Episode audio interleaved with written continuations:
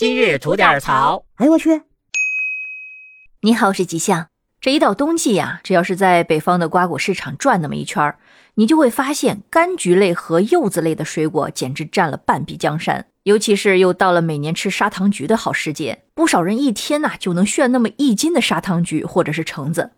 但是水果虽好，可背后的风险大家也是不得不防。这不，近日浙江的一位五十六岁的男子，居然因为吃橘子而吃出了尿毒症，这究竟是怎么回事呢？话说，这位浙江临海的江某家里呢就是种果园的，最近这不赶上了涌泉蜜橘成熟，他就开始每天边摘着边吃着，基本每天出去干活都要吃四五个才能过瘾。可是，在果园里干了半个多月，江某就开始觉得手脚发麻，肌肉酸痛。他开始呢，以为是干活太累了，毕竟他去年做体检的时候被检查出来有慢性的肾病，所以体力呢就一直不如以往。而自从有了慢性肾病，他也基本上每个月都要去定期复查一下。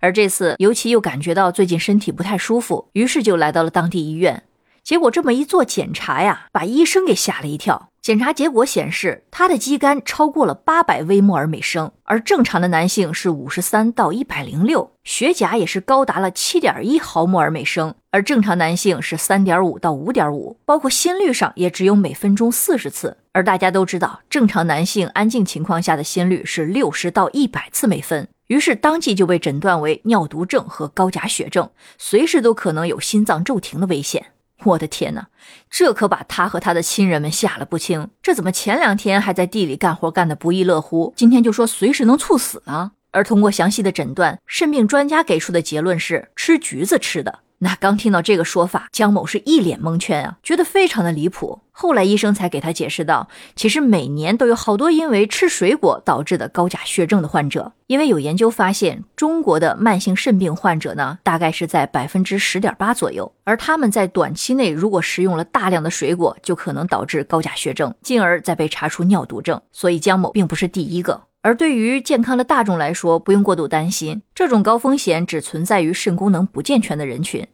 因为橘子呢富含大量的钾离子，而肾脏又是调节钾的重要器官。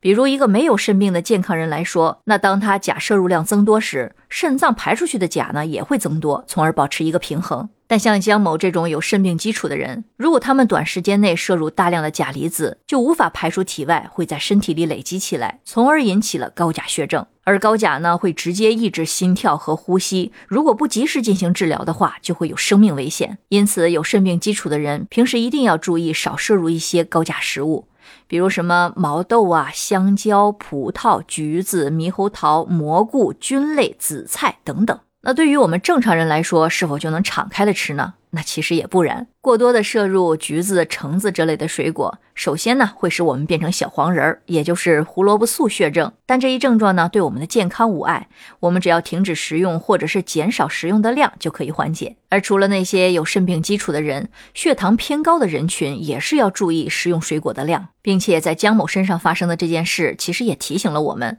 一定要定时体检，我们必须要基本上了解我们的身体状态。如果身体的哪个部分健康状态不太好，我们也需要更多的去了解相关知识，去规避一些风险，来给自己更多的健康保障。好了，那今天就先聊到这里，祝愿大家都能健康。